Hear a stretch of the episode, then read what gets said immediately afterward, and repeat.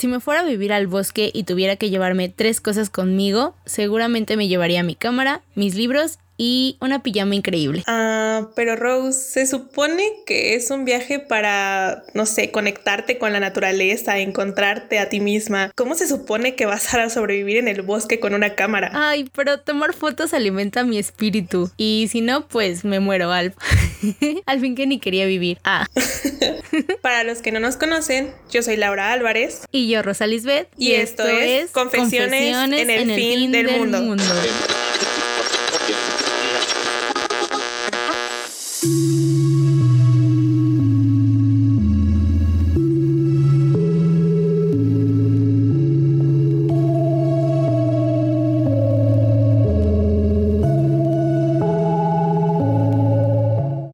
Hola a todos, ¿cómo están sobrevivientes? El día de hoy traemos un tema que llevamos tiempo queriendo hablar entre nosotras, pero hemos decidido dejarlo para un episodio del podcast. Hoy vamos a hablar sobre una película, otra vez vamos a retomar clasificación B. Y bueno, básicamente esta película mmm, Lau me la recomendó a principios del año y otro amigo ya me la había recomendado el año pasado, pero por cuestiones del destino y de la vida no la había podido ver hasta hace poco. Y entonces cuando terminé de verla yo me quedé con ganas de hablar y expresarle al lado todo lo que la película me había dejado y por eso hemos decidido hablar de Capitán Fantástico. Sí, quiero hacer una pequeña aclaración. Yo esta película la encontré a inicios de año porque ha ido a ver 1917. Sí, la película de la Primera Guerra Mundial que se supone que fue filmada o da el efecto de que fue filmada en una sola toma. Ay, es muy buena esa película. Sí, es buenísima. este, también véanla, sí, cuando tengan tiempo. Por favor. Pero yo me enamoré del protagonista, bueno, del actor más bien. Tuve un pequeño pequeño crush con, e, con ese actor que se... ¿Un pequeño crush? sí, un pequeño crush que se llama George Mackay. Y entonces... Acaba aclarar que no es un pequeño crush. entonces decidí buscar qué otras películas él había hecho y me di cuenta, por ejemplo, que yo ya había visto una donde sale él que se llama Pride que es muy buena también, o sea, véanla, es sobre la huelga de los mineros en el 84 Ajá. En, en, Gran Bretaña y cómo fue manejada por el gobierno de Margaret Thatcher. Y pero esta película en específico se enfoca en un pueblito en creo que es Gales o en Escocia. No recuerdo la verdad, pero es en un pueblito así muy chiquito que es minero y que ellos se encuentran en huelga y ya no tienen fondos. Entonces, al final una un colectivo LGTB Plus, ajá, Plus decide ayudarlos y los empiezan a financiar. Este colectivo hace colectas entre la comunidad y después ellos les llevan el dinero a, estas, a, esta comunidad de mineros. Y entonces él es uno de esos chicos de parte de la comunidad LGTB Plus.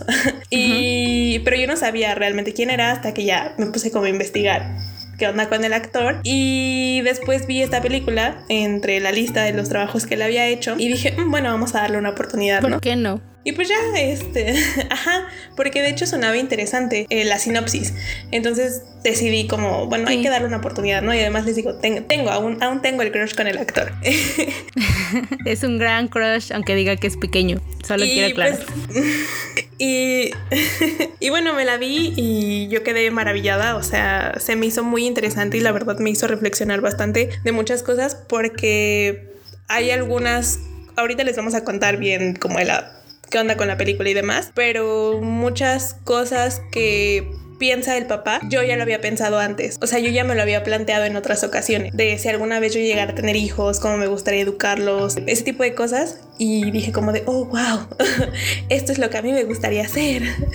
Llegó la luz a tu vida con esa película.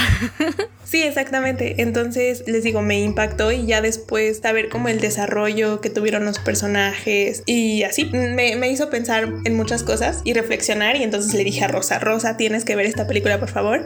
Eh, se tardó un poco en verla, pero bueno, ya, ya por fin la vio y pues podemos platicar ahora de esto. Sí, claro, te digo, mi otro amigo me había recomendado esta película desde el año pasado, justo por, bueno, por el mismo tema, ya estábamos hablando sobre no tanto cómo nos gustaría criar a nuestros hijos, sino cómo nos gustaría vivir y pues surgió justamente esta pregunta de qué tanto estamos dispuestos a estar dentro de, de la sociedad o qué tanto nos gustaría estar afuera de ella. Y entonces mi amigo ya había visto esta película y me dijo, pues ve esta película para que podamos también discutir sobre eso y hablar sobre qué tanto estamos dispuestos a hacer o no.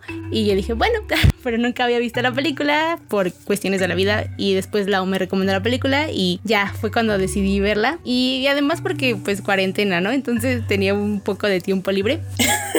y entonces pues sí, de hecho ya tenía mucho que no veía películas y volver a ver películas y más de este estilo y de estos temas fue muy enriquecedor para mí. Entonces, pues ya vamos a hablarles específicamente, bueno, más bien todo el episodio va a ser de, de la película, de las escenas, lo que nos dejó a la y a mí y pues sí, básicamente eso. Bueno, antes de iniciar ya contarles específicamente de qué trata la película y nuestras reflexiones, quisiéramos darles unos pequeños datos sobre la película. Fue, es una película estadounidense que se estrenó en 2016. Se considera una película indie y estuvo escrita y dirigida por Matt Ross y el protagonista es Vigo Mortensen, que es un actor muy reconocido en Hollywood. El buen Aragorn.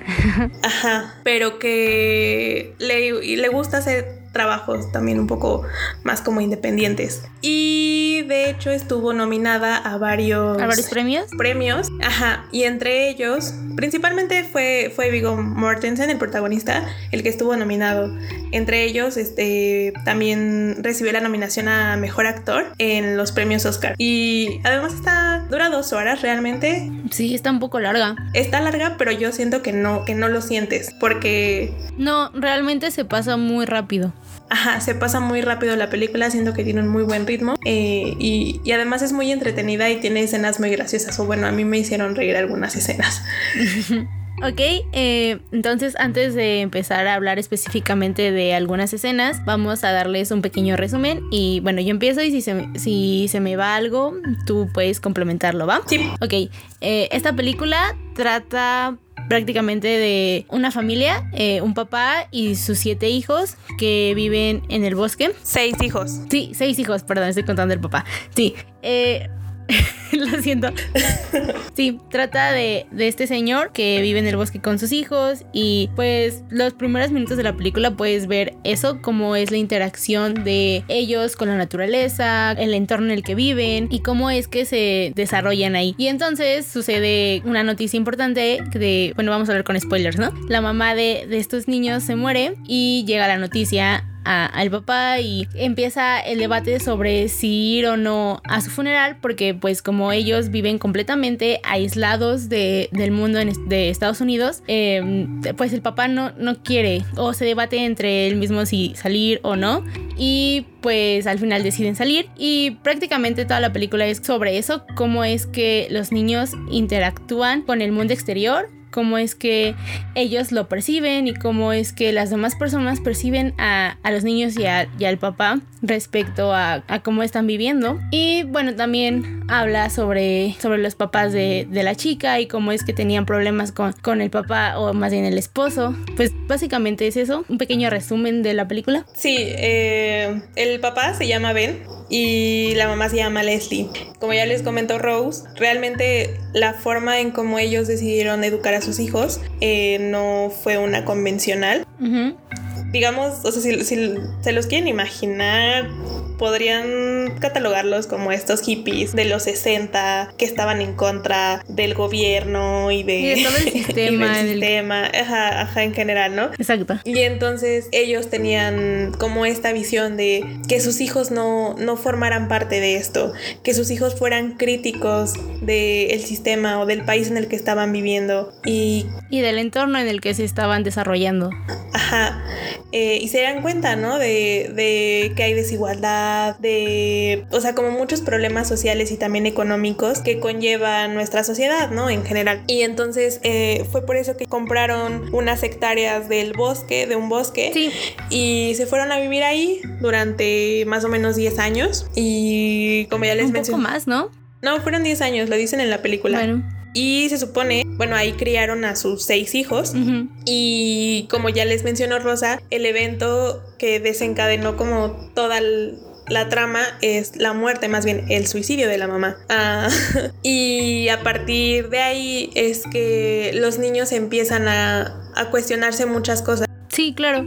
Y es que, bueno, para empezar, es importante resaltar que cada uno de los niños tiene un nombre inventado por sus padres, porque esa era la única manera en la que ellos podían ser únicos al ser nombrados en el mundo. Cada, cada niño tiene ciertos deberes que hacer, son cuidados y, bueno, toman clases en casa. Sus padres son las personas que les están dando esta crianza que deberían tomar en las escuelas o dentro del sistema lo que deberían seguir. Y lo interesante de esto es que, a pesar de que no llevan eh, una educación escolarizada o una educación que debe de seguir ciertas normas, los niños saben un montón de cosas, incluso de personas que los que estamos eh, dentro del sistema deberíamos conocer y no sabemos. Saben hablar, según yo, siete idiomas y... Depende, o sea, dependen de los niños, pero... Bueno, los más pequeños están aprendiendo.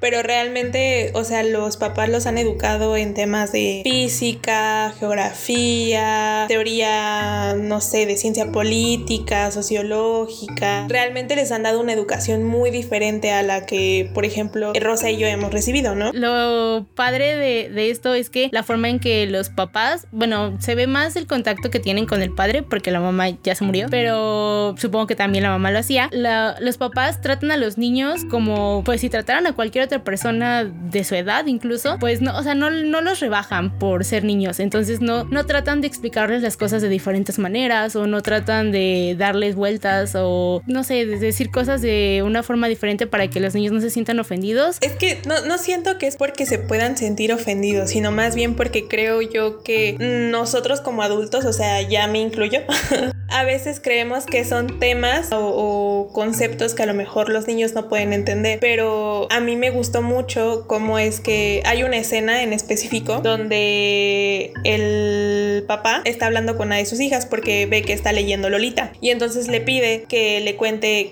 que le haga un análisis, ¿no? De, de, esta novela. Ah, esa escena es muy interesante. Sí, es muy interesante. está prohibido decir que es muy interesante, pero...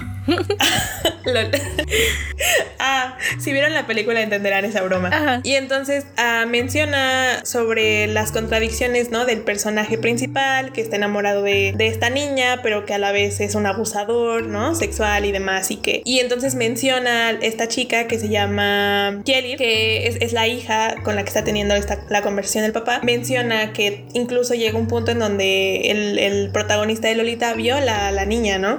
Y entonces hace mención de esto en frente de uno de sus hermanos, que es el más pequeño, que se llama Nai. Y el, el, niño tiene como que cuatro años, cinco más o menos, como cinco años. Y este, y entonces él pregunta, ¿qué es violar? y, y entonces el papá le dice, ¿no? Es como cuando un, un hombre generalmente fuerza a tener relaciones sexuales a otra persona, generalmente una mujer. Y entonces el niño le vuelve a preguntar, ¿y qué es tener relaciones sexuales? Y le dice, cuando un hombre introduce eh, el pene en la vagina, ¿no? De la mujer. Y entonces el niño se queda como de, y ya, ¿no? O sea, pero eso es algo que, por ejemplo, nosotros, o sea, me ha tocado ver en muchas ocasiones que cuando niños les preguntan a sus papás, mamá, ¿de dónde viene? ¿De dónde vienen los bebés, no? Y entonces no saben qué responderles. O simplemente les, eh, no sé, les inventan otra cosa. Ajá. O simplemente no, no responden. O sea, yo también he visto que simplemente no responden cambian el tema, hacen como que no escucharon la pregunta o le dicen como, ay, no preguntes esas cosas y ya. O sea, no les gusta, se sienten incómodos. Y yo entiendo que a lo mejor pueda ser incómodo hablar de sexo con un niño, pero creo que es importante que lo hagan. Sí, yo, yo lo veo con, con mi sobrino. Mi sobrino tiene 5 años, va a cumplir 6 este mes. Y pues realmente cuando hace preguntas de este tipo de de alguna otra cosa, no sé, de cuando ve a una pareja LGTB más besándose o interactuando entre ellos y pregunta por qué están haciendo eso, pues lo veo con mi familia, a veces les cuesta trabajo explicarle ese tipo de cosas sin ser como tan explícito. Y pues sí es complicado. Yo como tía trato de explicarle lo mejor que puedo, tal vez no soy tan explícita como ven el papá, pero sí trato de, de darle la información necesaria para que él pueda entender lo que ocurre a su alrededor y pues no tenga una visión errada de, de las cosas. Y es que se puede ver en varias escenas que no tratan a los niños como estúpidos. Eh, en esa que mencionamos hace rato, e incluso... Incluso cuando ya están cenando con sus... con el. con la hermana de Bem y su, y su familia, cuando les quieren servir vino a toda la familia y pues la hermana como que se asusta de que los niños estén tomando alcohol y Ben le da argumentos para que pues pueda tomar el niño alcohol y toda la familia en general. Y también más adelante hablando sobre educación sexual, hay un momento en donde esto es divertido porque en lugar de celebrar como las festividades que nosotros celebraríamos como Navidad, Año Nuevo y cosas así, ellos celebran el día de Noam Chomsky y entonces el papá les da regalos a los niños y uno de los regalos que les da que le da a Nai es un libro sobre educación sexual. Y es muy padre que suceda como esta secuencia de, de escenas porque se lo da justo o más adelante de, de que el niño haya preguntado qué era tener una relación sexual y qué conllevaba todo eso. Entonces es, está muy padre que, que el papá trate de, de, informarles y de tratar a los niños como uno a uno sin esta distinción tan ingenua que nosotros a veces llegamos a tener porque decimos de, ah, es que son niños y no va a entender o, ah, es que no es el momento de que le enseñemos esto. O incluso, o sea, a mí, el, ahorita que mencionabas la escena de la, de la cena donde están con la hermana de Ben y su familia, eh, esa, esa escena también yo siento que es muy fuerte porque... Sí, demasiado. Ahorita iba a regresar hijos, ella. Ajá. Uno de los hijos de, de la hermana de Ben eh, pregunta cómo había muerto su tía Leslie, ¿no? Que es, que es la mamá de, de la familia, ¿no? Entonces eh, el papá intenta explicarle, pero explicarle ocultándole la verdad, ¿no? De, ay, pues es que estaba muy enferma, estaba en el hospital y pues eh, los médicos no pudieron hacer mucho por ella, por curarla y pues murió, ¿no? Prácticamente. Y entonces Ben Ajá. está muy molesto, o sea, se molesta por esta explicación, porque es como de, ¿por qué le estás, o sea, por qué le estás mintiendo a tu hijo? Así no fue. Y entonces él le empieza a explicar realmente cuál era el problema de su esposa, que es que tenía una enfermedad mental que la llevó a la depresión Tenía un trastorno bipolar afectivo. Ajá, que la llevó a la depresión y en su depresión pues ella decidió suicidarse, ¿no? Y le explica, se cortó las venas. Sí, exacto. Y ya, murió desangrada. Y entonces la hermana, o sea, o sea, se le queda viendo muy feo a Ben y prácticamente se levanta porque se, se siente muy ofendida y se siente muy incómoda porque Ben hable de esa forma enfrente de los niños, ¿no? Y, y su argumentación es que es que hay niños enfrente, ¿cómo dices esas cosas? ¿Por qué dices eso? Cuando Ben le vuelve a explicar, pues es que así sucedió. O sea, ¿por qué decirles? Pues es la verdad. Ajá, o sea, ¿por qué ocultarles la verdad? Eh, y sus hijos lo sabían. Sí, y, y eso está, está, muy padre porque después de que la hermana se ofende y empieza a tener esta discusión con el padre, con Ben, él le dice, pues es que uno de los lemas de nuestra vida por, por, lo menos con su familia, o sí, con su familia, es siempre decir la verdad. Y Ben, eh, en la mayor parte del tiempo, siempre está diciendo la verdad y siempre trata de, de, decir las cosas como son, sin darle tantas vueltas, sin dar rodeos. Siempre explica cómo sucedió las cosas y ya. De que ya a partir de eso hace que los niños se creen una propia opinión de, de lo que sucedió. Es exacto. Entonces, eh, esos son como los ejemplos más claros a lo largo de la película en donde vemos cómo es que esta educación, como ya les habíamos explicado al inicio de, del podcast, pues no, no es convencional. Y, y, yo siento que, o sea, hasta cierto punto es el tipo de educación que deberían de darnos, o sea, siento que nos ahorrarían, que nos ahorrarían muchos problemas en, en todos los sentidos, o sea, el hecho de que nos trataran sin rodeos, que no, que no, no, no le mintieran a los niños como con esta idea de, es que están muy chiquitos, no van a entender, es como de, pues siéntate y explícale realmente lo que está pasando, o sea, a lo mejor, pues sí, no es como tan correcto el que, sí, ajá, el, el, que les expliquen así tan explícito algunas cosas. Ajá, es que puede quedar uh, como esa idea de que es que va, va, va, a tener el trauma de que pues su mamá se suicidó, ¿no? Y la imagen explícita de que se corte a las muñecas. Pero creo que si les explicas a los niños o a cualquier persona qué está sucediendo desde el principio sin dar tantos rodeos, eh, se evitaría tantos problemas, por lo menos psicológicos, o eso es lo que yo creo. Y bueno, ah, ajá. Pues sí, o sea, y además eh, creo yo que también eh, le das la confianza a los niños, o sea, de, de poder preguntarte y contarte cualquier cosa. O sea, el hecho de ser así tan, tan directos y de alguna u otra forma, Sí, o al menos claro. yo, yo sí lo veo de así, eh, les daría como, no, no sé, hasta fortalecería ese lazo entre padres y, e hijos, el decirse siempre la verdad y el hablar las cosas de forma tan directa. Sí, claro. No sé ustedes qué opinen, si creen que sea correcto o no sea correcto. O sea, el hecho de a niños tan pequeños, por ejemplo, les digo que el, que el hijo más chiquito tenía como 5 años, que se llama Nai, a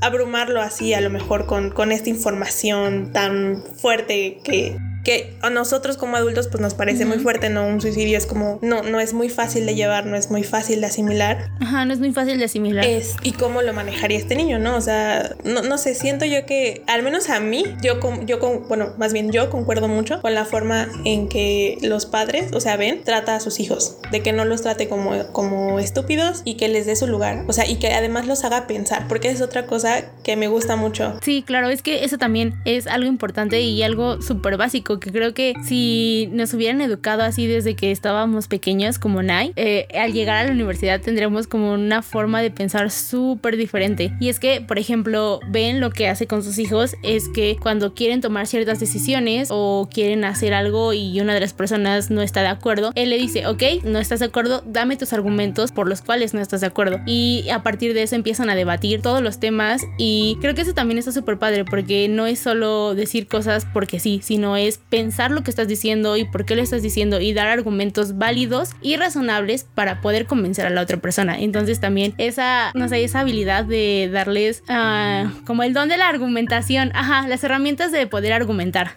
Es que, o sea, bueno, sí, de, de poder argumentar y, y de pensar por ellos mismos, o sea, de no, y de pensar por ellos mismos y de cuestionarse lo que les dicen. Ajá. Exacto. Y es que yo lo pienso sobre todo de cuando tenía tal vez la edad de, de los pequeños, de pues más o menos de, de, los que van como en secundaria. Y pues cuando nosotros íbamos en secundaria realmente no teníamos esa habilidad y muchas veces pues argumentábamos pero sin tener mucho sentido de lo que estábamos diciendo y e incluso hay gente que llega a la universidad de esa manera y que es como llegamos. de ¿qué? Entonces, ajá. me, me, acordé de un TikTok de Paco de Miguel de que está imitando a la chica intensa que argumenta en clases. Y si no lo han visto, véanlo. y sí, sí, sí, sí. Y si no, pues se los posteamos en nuestras redes ahí para que lo vean. Ajá, justo. Y es que ahí está la clara diferencia entre las personas que pues sí tienen esa habilidad y esas herramientas para poder debatir y poner sus puntos de vista de la mejor manera planteada y los que no. Y eso también es súper importante la forma de la educación que les dan tanto Ben y Leslie a sus hijos. Que igual en este momento ustedes pueden pensar que estamos hablando desde el privilegio porque no todos a lo mejor tuvieron el capital intelectual que Ben y Leslie sí pudieron acceder, ¿no? Este. Sí, claro. Porque sí se puede prestar a eso. Exactamente. Pero en general, o sea, sí creemos que al menos en esta cuestión de ser directos con los niños y explicarles las cosas, o sea, no, no mentirles o no evadir los temas eh, o simplemente no responderles, no creemos que sea como la solución o la mejor forma a lo mejor para, para tratar a un niño. Ajá, solo para terminar, no era como solo la parte intelectual, sino que también les enseñan un montón de, de cosas de supervivencia y creo que tal vez nosotros que vivimos en una ciudad no nos damos cuenta de esto eh, o a menos que les guste ir a acampar o cosas así, no tenemos mucha idea de cómo hacer cosas tan básicas, tal vez como preparar una fogata o cómo conseguir alimento o cómo distinguir plantas venenosas de las que no lo son. Y pues tal vez al vivir en la ciudad es como de, ay, pues esto no me sirve para nada, pero el tener también esas herramientas sirven bastante no sé, si es el fin del mundo y tienes que sobrevivir, eso te ayudaría muchísimo más que otras cosas, no sé, que cómo cambiar la televisión o cómo arreglar aparatos, no sé. Miren, a, a, este ritmo, o sea, no me extrañaría que terminando el 2020 digan que, no sé, hay zombies, que aparecieron los zombies y que inició el apocalipsis zombie. Ajá. Entonces, ese tipo de cosas nos servirían mucho, o sea, aprender a cómo sobrevivir en, en ambientes... Eh, Exactamente, y por lo menos sí. más Ajá. hostiles que en una Y eso es lo interesante. Por lo menos yo sí le doy mucho valor a eso porque pues siempre he vivido en una ciudad y por lo menos yo no sé matar a un animal. Entonces probablemente yo sería de las personas que huyan ante los zombies en realidad y no los enfrentaría y por eso como que le doy mucho valor a, eso, a ese tipo de habilidades. Y es que, o sea, además de esas habilidades a lo mejor de supervivencia, también les forman carácter. Hay una escena que igual, esa no es tan fuerte como otras, pero están todos escalando una montaña mientras está lloviendo. Y entonces hay un diálogo, hay, un, eh, hay un diálogo entre Ben, el papá, y otro de sus hijos que se llama Raylian. Raylian. Sí, ¿no? Y que, ¿cómo se llama? Le, ah, sí, digamos que Raylian tiene como un accidente. O sea, por algún... No recuerdo bien cómo pasa. Se resbala están escalando y él se resbala.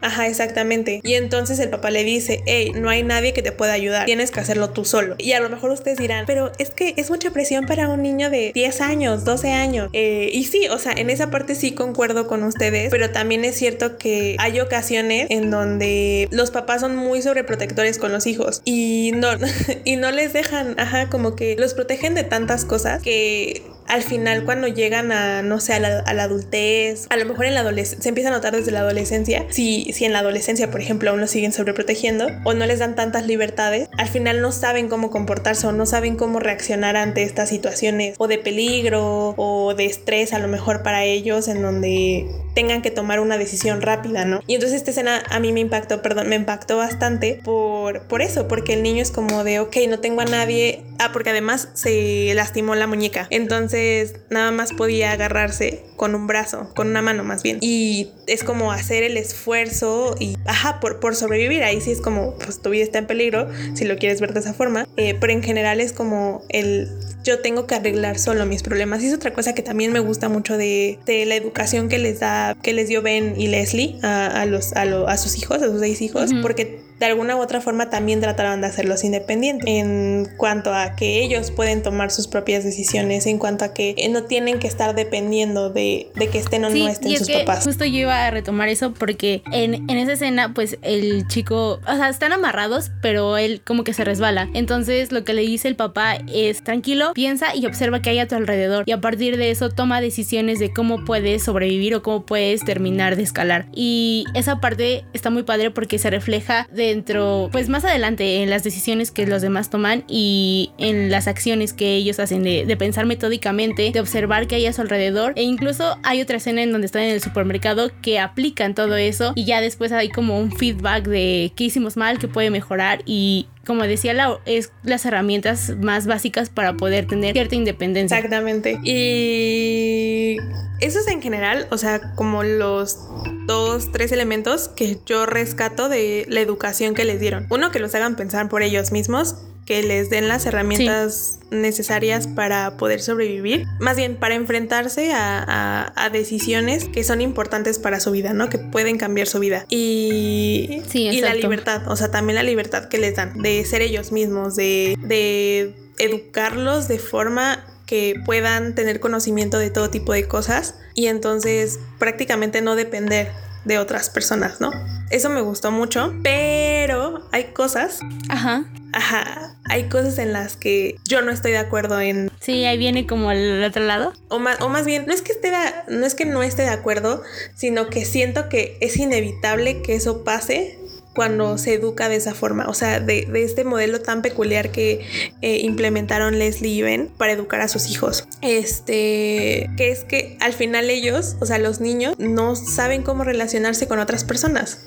O sea, porque tengan en cuenta que toda su vida solamente han convivido con sus hermanos y con sus papás. Y que entonces si salen al mundo exterior e intentan hablarle a personas a lo mejor de su edad, como que no, no saben cómo encajar, no saben cómo establecer ese lazo. Y es que eso también es súper importante, porque pues sí, eso sí les dan las herramientas necesarias para poder ser independientes, para poder ser metódicos al momento de actuar y dar argumentos. Pero como que los padres, bueno, tanto Ben como Leslie se quedaron en la parte intelectual y de supervivencia y dejaron un poco de lado la forma de interactuar con otras personas y pues también está ese momento en el que si llega un punto en donde no quieres o quieres salirte de, de, esta forma de vida, cómo vas a interactuar con los demás y los hijos de, de ellos les cuesta mucho trabajo hacerlo. Y, se nota mucho tanto con, con Bo y pues con, los demás personajes. Y esa parte, eh, bueno, hay una frase que a mí me gusta bastante en donde Bo le reclama a su papá y le dice, pues, pues es que en realidad no sé nada, todo lo que sé está en un, en un libro y si no está ahí no lo sé. Y pues un libro no es todo el mundo. Y eso también está muy padre porque realmente pues nosotros nos relacionamos con, con la cultura, con cultura popular o con todo lo que nos rodea y ellos al estar fuera de, de este sistema no tienen eh, referencias a que pues a que entender y eso también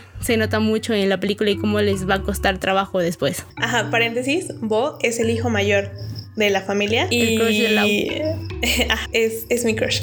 es y bueno, el punto con esto es que él ya está, él ya tiene que como 18 años, 19 más o menos, está en una edad en donde ya puede asistir a la universidad, por ejemplo. Y al, o sea, al principio de la película ustedes se dan cuenta que él siempre ha tenido como miedo de ir en contra, o bueno, yo lo percibí así, eh, que tiene miedo de ir en contra de lo que le de lo que dice su papá. O sea, porque él es como el que está más comprometido con la educación que les, que les ha estado dando su padre.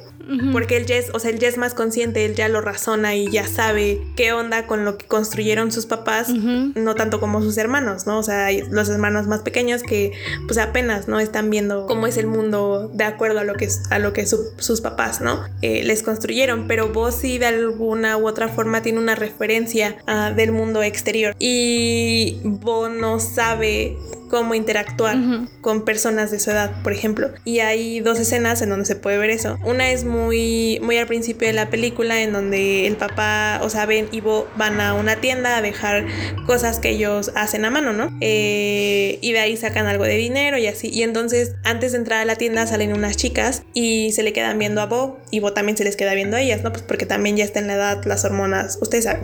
Y se queda en blanco, o sea, como que entra en pánico porque no sabe cómo reaccionar no sabe qué decirles. Y el papá le intenta decir como, ay, pues vea, o sea, ve a hablarles, ¿no?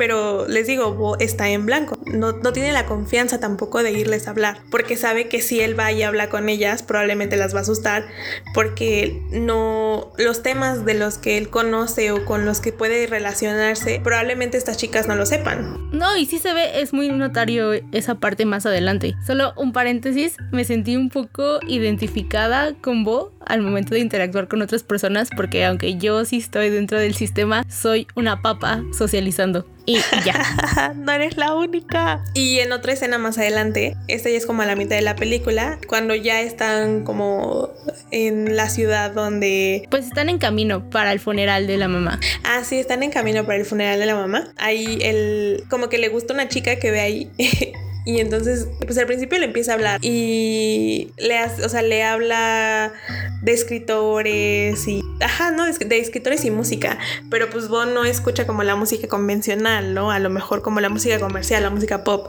sino a él lo han educado como... Y no solo la música pop, o sea, toda la música en general, creo que lo único que conocía era la música clásica. Ah, sí, este... Y entonces esta chica se queda como de, ¿what? O sea, como quién escucha música clásica, ¿no? ¿Quién, quién, quién en nuestra edad escucha música clásica? Mm, o sea, no offense contra aquellos que lo hagan, bien... pero simplemente no es tan común. Exactamente, porque sí debe de haber personas que lo escuchen, pero tal vez no solo sea esa el único género que escuchan. Y con Bob pues sí sucedió, y entonces la chica sí se quedó como de, ¿es en serio? Y ya es como ese, ese paréntesis. Ajá, y les digo, o sea, se siente muy, como muy, ¿cómo se dice en español? Awkward. Extraño, incómodo. Sí, incómodo. Muy incómoda, se, siente muy incómoda la conversación entre ellos. Pero al final la chica como que decide darle la oportunidad a Bo y pues ya ligan ahí un rato. este, hasta que... intento de... Ajá, hasta que se tienen que ir.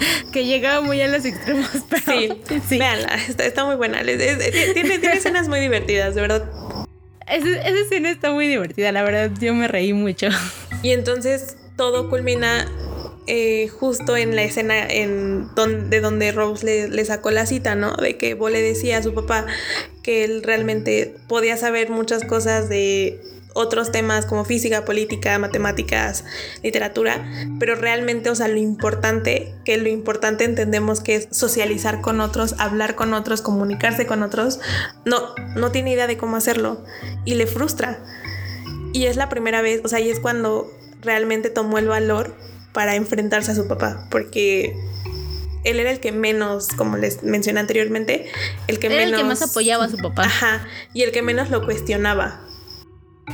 Sí, el que lo seguía sin, sin cuestionarse tanto como los demás hijos, porque sí llega un momento en, el que los hijos sí dudan más en hacer ciertas cosas. E incluso, ay, ¿cómo se llama? Rillian es el que, el que se nota más que está enojado, tanto porque pues la mamá estaba enferma y llevaban tres meses sin verla y pues los niños sí le preguntaban a su papá de cuándo podemos verla, por qué no vamos a verla, dónde está mamá y todo eso. Y pues por la idea de no querer salir del lugar en donde vivían, pues no iban a verla, solamente se enteraron que ya estaba muerta y pues también eso es algo difícil. Entonces este Rillian fue el que estaba más enojado con él por esa situación y el que ya empezaba a cuestionar más el por qué estaban viviendo de esa manera o por qué celebraban ciertas cosas que las demás personas veían como algo extraño o por qué no simplemente se adaptaban al mundo de, sus abuelos o de la tía o, de los primos en general. Al, mundo real, entre comillas. Exacto. Eh, y yo... Al convencional. Al mundo convencional. Y yo realmente eh, Capitán Fantástico la he visto dos veces, o sea, porque de verdad me gustó mucho la película. Ay, yo la he visto como tres, cuatro. Ah, ¿en serio? Sí, ya, ya la vi bastante ¡Wow! Es que me gustó mucho, la verdad. Sí, sí entra en, mi top de películas favoritas. Está muy padre. Una muy buena recomendación, la verdad. Ah, entonces les decía, a mí, la primera vez que yo vi la película, Raylian es uno de los niños, es como el niño del medio. Me caía mal. Sí, a mí me pasó lo mismo. Yo no entendía qué onda con el niño. Para mí fue como de, ay, este niño odioso, qué onda, ¿no? Ya.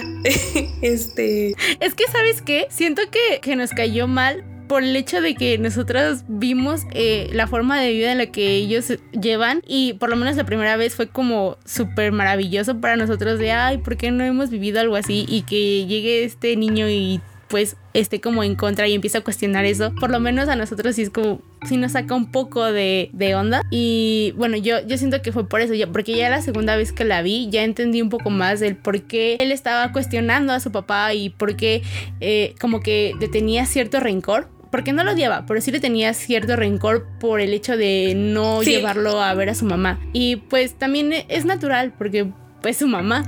Entonces, pues, pues sí, ya, ya después de, la segunda vez que la vi y, todo eso, pues ya entendí más como el porqué de, de este Rillian. Sí, exactamente. A, a, mí igual, les digo, en un principio me caía mal, pero ya cuando la volví a ver dije como de, ah, no, o sea, eh, este personaje también tiene lo suyo y a mí me gustó que él sí se cuestionara más sí. y enfrentara al papá, porque fue el primero que lo enfrentó. O sea, todos los demás, todos los, los otros hermanos, realmente tenían miedo de enfrentarse a Ben porque Ben es muy como terco, muy aferrado a sus ideas. Y le, o sea, le costó mucho trabajo cambiar de sí, y además tiene como esa actitud, ajá, tiene esa actitud muy imponente. Y cuando pues alguien le empieza a reclamar o le empieza a cuestionar la forma en la que él vive o, algo que él cree que está bien, como que, no sé, impone mucho su forma de, ser y la defiende demasiado. Y tal vez llega un punto en el que, aunque la otra persona tenga argumentos, para Ben no son suficientes. Y por lo menos yo creo que Rillian se sentía así, que aunque él empezaba a cuestionarlo y Ben le decía, ok, vamos a hablar de esto, dime tus argumentos, Rillian realmente sí, sí se quejaba, pero ya no no tenía como esas ganas de empezar a discutir con su padre. Sabía que de alguna u otra forma su papá siempre iba a encontrar una forma de darle la vuelta a los, a los argumentos que le pudiera dar. Ajá, exactamente, porque Rillian ya, ya sabía que discutir con su papá era como discutir con la pared, o sea, estaba como también en esa parte de adolescente, pero también real porque su papá es muy, muy, muy imponente en tanto a sus ideales y su forma de vida. Exacto, entonces eso es lo que a mí más me llamó la atención la segunda vez que vi la película, que este personaje sí tuvo ese valor de hacer y sí tuvo el valor de cuestionar la forma de vida que habían llevado todo este tiempo, ¿no? Todo el recorrido o todo el viaje que hacen la familia es muy fuerte porque todos pasan por diferentes procesos de, de entender que aunque su mundo utópico de vivir en, el bosque y solo en comunidad entre ellos, no pueden quedarse con eso y ven al final de la película, entiende y le cuesta trabajo, pero logra entender que, que sus hijos necesitan ir más allá de esa utopía que tenían con su esposa. Entonces eso también está muy padre porque sí se nota, se nota muchísimo y creo que por esto ven, bueno, el actor tuvo su nominación al Oscar, se nota bastante esos cambios durante toda la película. E incluso hay una escena en donde a mí me conmovió muchísimo porque pues él eh, llega a un punto en el que decide dejar a sus hijos ya dentro de la sociedad y decirles como está bien, ustedes necesitan aprender de este mundo también y, y tal vez no es lo que yo quisiera, pero sé que debo hacerlo porque les va a ayudar y les va a hacer bien estar aquí, ¿no? Entonces deja a sus hijos con los papás de Leslie y él se va. Y pues como que también esa parte de, dejar a tu familia, dejar todo con lo que has estado en comunión y unidad, es, es algo muy fuerte, ¿no? Y, bueno, al final los hijos deciden seguirlo y esa escena a mí me conmovió muchísimo. Creo que desde ahí fue cuando empecé a llorar y ya hasta que acabó la película, pero realmente es, muy padre y es muy notorio el cambio que tienen sus hijos, porque aunque sus hijos saben que también necesitan estar dentro de la sociedad, estar en otro lugar y aprender de una forma más convencional, quieren hacerlo, pero no alejados de su padre. Y eso se me hace también muy muy bonito porque las bases de, familia que implantaron tanto Benny y Leslie son muy notorias y aunque ya no estén juntos, la, unidad va, va, a continuar. Yo no lloré. pero sí me conmovió la escena. Ay, pero yo lloro por todo, perdón. sí, sí es una escena muy conmovedora, la verdad. O sea, cuando los deja y que él acepta que van a estar mejor con los abuelos, porque para esto los abuelos eran como súper ricos y demás. Ajá, y es que los abuelos son todo lo contrario a lo que Leslie y Ben han estado enseñándole a sus hijos y a los ideales de ellos mismos. Son todo de lo que se querían alejar. Entonces también dejarlos con, con los abuelos es, es una decisión muy difícil y, y se nota como, bueno, hay, hay, una escena en donde él está debatiéndose eso, entonces sí es como muy fuerte el contraste. También se nota muchísimo en, la decisión que toman al momento de qué van a hacer con el cuerpo de su hija. Porque Leslie, bueno, para esto Leslie dejó un testamento y en el testamento hay instrucciones específicas sobre lo que ella quiere que hagan con su cuerpo y lo que se, bueno, lo que quiere hacer para su funeral, ¿no? O para algo parecido a un funeral. Entonces sus padres hacen todo lo contrario a lo que ella quiere y pues tiene un funeral católico y un entierro pues convencional de los de siempre, pero en realidad lo que ella quería era que fuera una fiesta, que, que, sus hijos bailaran alrededor, que cantaran, que al final su cuerpo se cremara, porque para esto ella era budista, si mal no recuerdo, entonces quería que su cuerpo se cremara y que sus restos quedaran en un lugar donde hubiera mucha gente, si mal no recuerdo, y, y pues ya que pues los hijos vivieran su vida y esto también se me hace muy, muy padre y, muy remarcable porque Leslie tenía este pensamiento de, pues no importa que no tenga un una tumba tal cual para que ustedes puedan irme a visitar. Yo, bueno, yo lo interpreto así. Ella va a estar siempre en la mente de sus hijos y ellos no necesitan o no tienen por qué tener algo a qué aferrarse para poder recordarla. Y, y yo lo veo mucho con, con, mi familia o con varias personas que pues cuando se les muere alguien es de ir a, a los cementerios, llevarles flores, ir a platicar, arreglar el lugar en donde eh, el muerto está. Y bueno, yo por lo menos no le encuentro mucho sentido a, esta práctica, la verdad. Yo, yo tengo como más este pensamiento de que en realidad mi papá también me lo inculcó, ¿no? De si alguien te importa, cuídalo, procúralo cuando está con vida, porque muerto de nada sirve, ¿no? Entonces también para mí esta idea de, estar enterrado o tener un lugar al que ir a visitar y llevarle flores, no, no se me, no me da mucho sentido y creo que como que la idea de Leslie iba por ese camino, más bien y, está muy padre porque los hijos no, no necesitan algo material, otra vez volvemos a esto, no necesitan un lugar físico a cual, sí, al cual acudir cuando quisieran recordar a su madre. Ellos podrían recordar a su madre cantando, bailando, siendo felices, teniendo una vida libre y está muy padre porque también está este desapego que muchas veces nos cuesta tener como, como seres humanos, ¿no?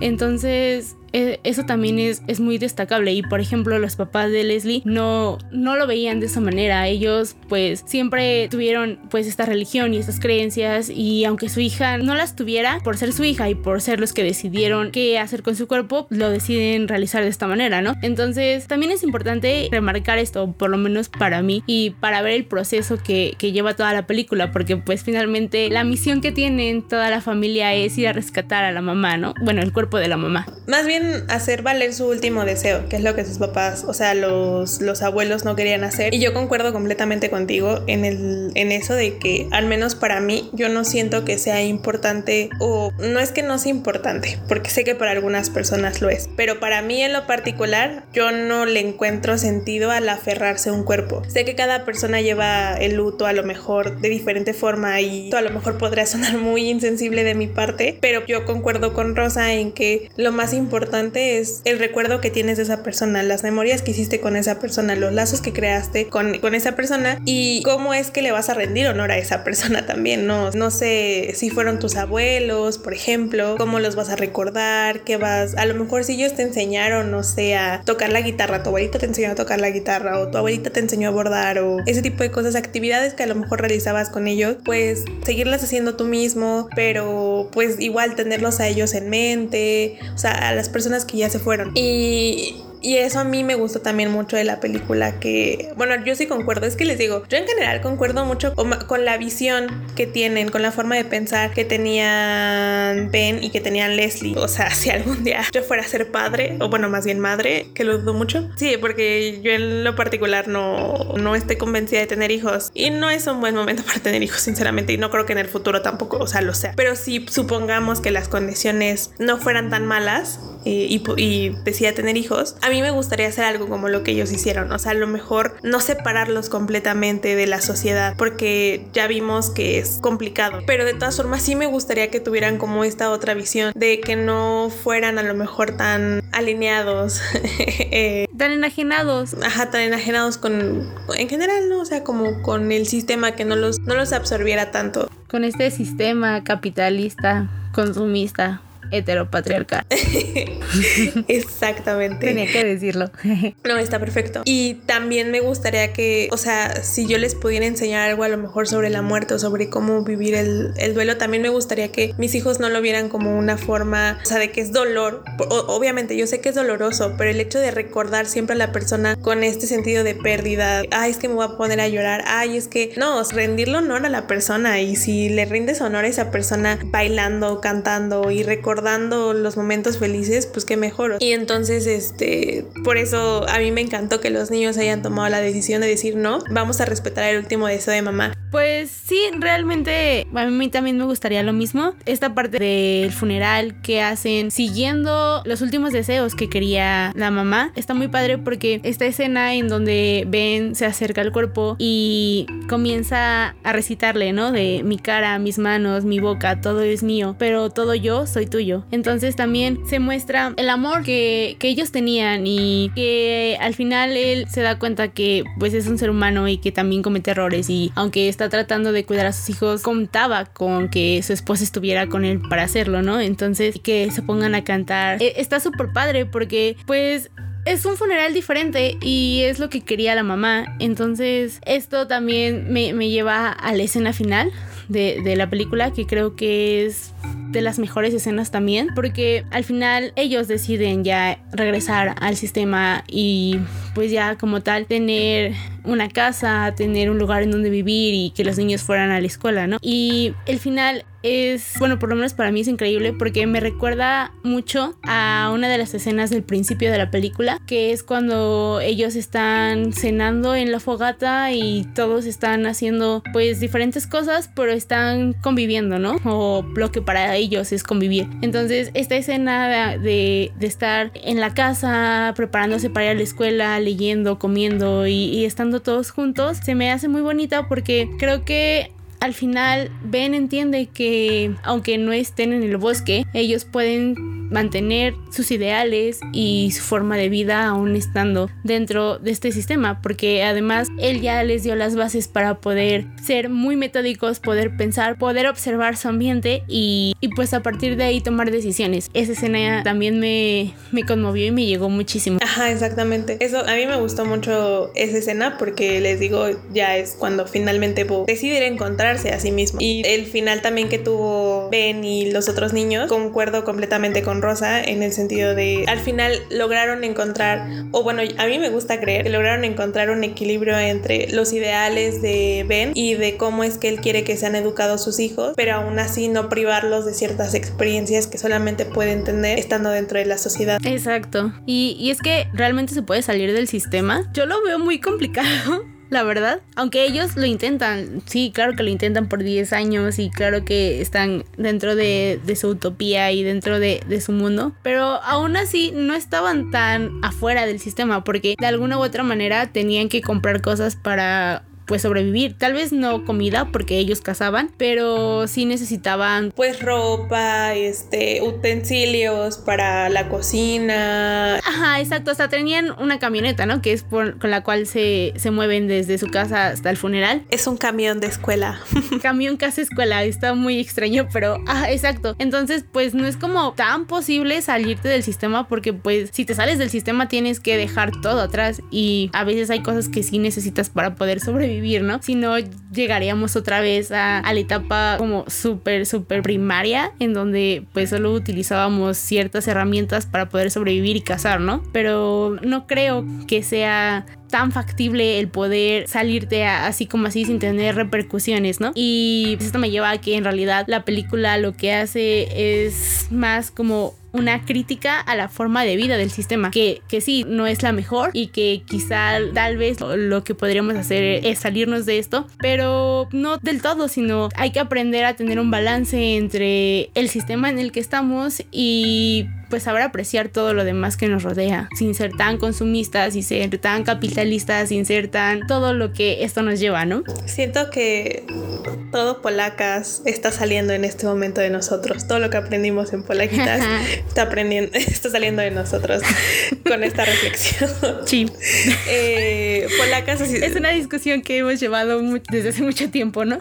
Pequeño paréntesis, a, a nuestra facultad le dicen polacas, entonces para los que no entiendan en la Facultad de Ciencias Políticas y Sociales es polaquitas o polacas. Para los que no son de la UNAM. Ajá, exacto. Y es que, como decía Rosa, esta conversación la hemos tenido ya miles de veces. Y yo recuerdo que la primera vez que la tuvimos fue en una fue por una clase de sociología. Uh -huh. En la prepa estábamos viendo el era funcionalismo. Estábamos viendo una teoría pues era el punto. Y el profesor nos estaba explicando cómo funciona eh, o cómo es entendida la sociedad estadounidense a través de esta teoría. Y e, era funcionalismo porque todo el mundo tenía una función y no podía salirse de... Yo no me acuerdo, perdón, eso fue hace como ocho años, amigos. hace mucho tiempo.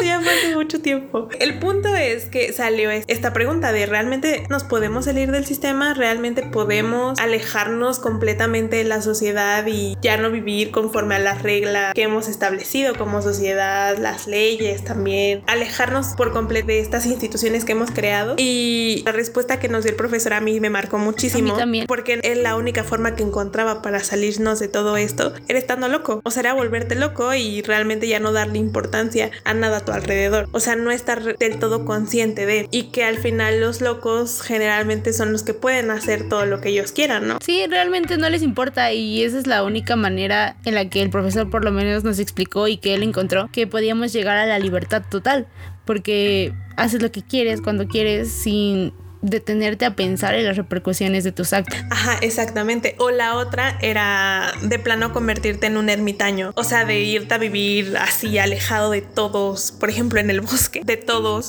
y, y, y quedarte ahí recluido por el resto de tus días. Y a mí esto me dejó pensando muchísimo porque realmente se puede vivir así solo tanto tiempo. O sea, yo siento que en algún punto igual terminarías Loco. cediendo a la locura. Sí.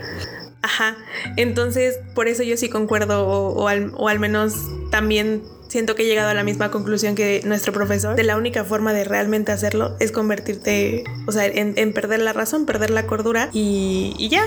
Y de todas formas, eso no, tampoco siento que te excluya por completo del sistema, porque pues de alguna u otra forma a lo mejor podrías estar al final recluido en una institución mental o demás, pero simplemente ya no eres tan consciente de lo que está a tu alrededor, ya no eres tan consciente de todas las cosas que te puedan estar reprimiendo y afectando o influyendo tu conducta, ¿no? Exacto. Y les digo, esta conversación ya la hemos tenido Rosa y yo múltiples ocasiones y... Sí, como, no sé, 12 veces al año. Cada vez que estamos hartas de la vida. Pero sí. No, de verdad. es, es, muy recurrente entre nosotras. Esta película, les digo, como que nos vino a, a ejemplificar lo que nosotros desde hace mucho tiempo hemos pensado. Entonces, verlo materializado en película pues sí nos llevó a muchas reflexiones y a pensar realmente si es lo que, lo que queremos al final o si realmente solo queremos utilizar ciertas cuestiones que, que suceden en la película para implementarlas eh, tanto en la educación que tendríamos con nuestros futuros hijos o tanto en la forma de vida que queremos llevar en la actualidad. Y pues también es muy válido porque tal vez no necesitamos salirnos del sistema para poder tener una vida más saludable y menos consumista, que pues eso también creo yo es muy importante. Exactamente. Creo que esto ha sido todo. Si llegaste hasta aquí, confiésanos si alguna vez, así como nosotras, has pensado en abandonar tu vida actual, o sea, en abandonarlo todo e irte a vivir ya sea una isla desierta o en medio de un bosque o en la cima de una montaña. No sé, cuéntenos por nuestras redes sociales. Recuerden que estamos en Twitter y en Instagram como arroba podconfesiones y cuídense mucho, lávense sus manitas, mantengan su sana distancia y nosotros nos escuchamos en el siguiente episodio. Nos vemos. Adiós.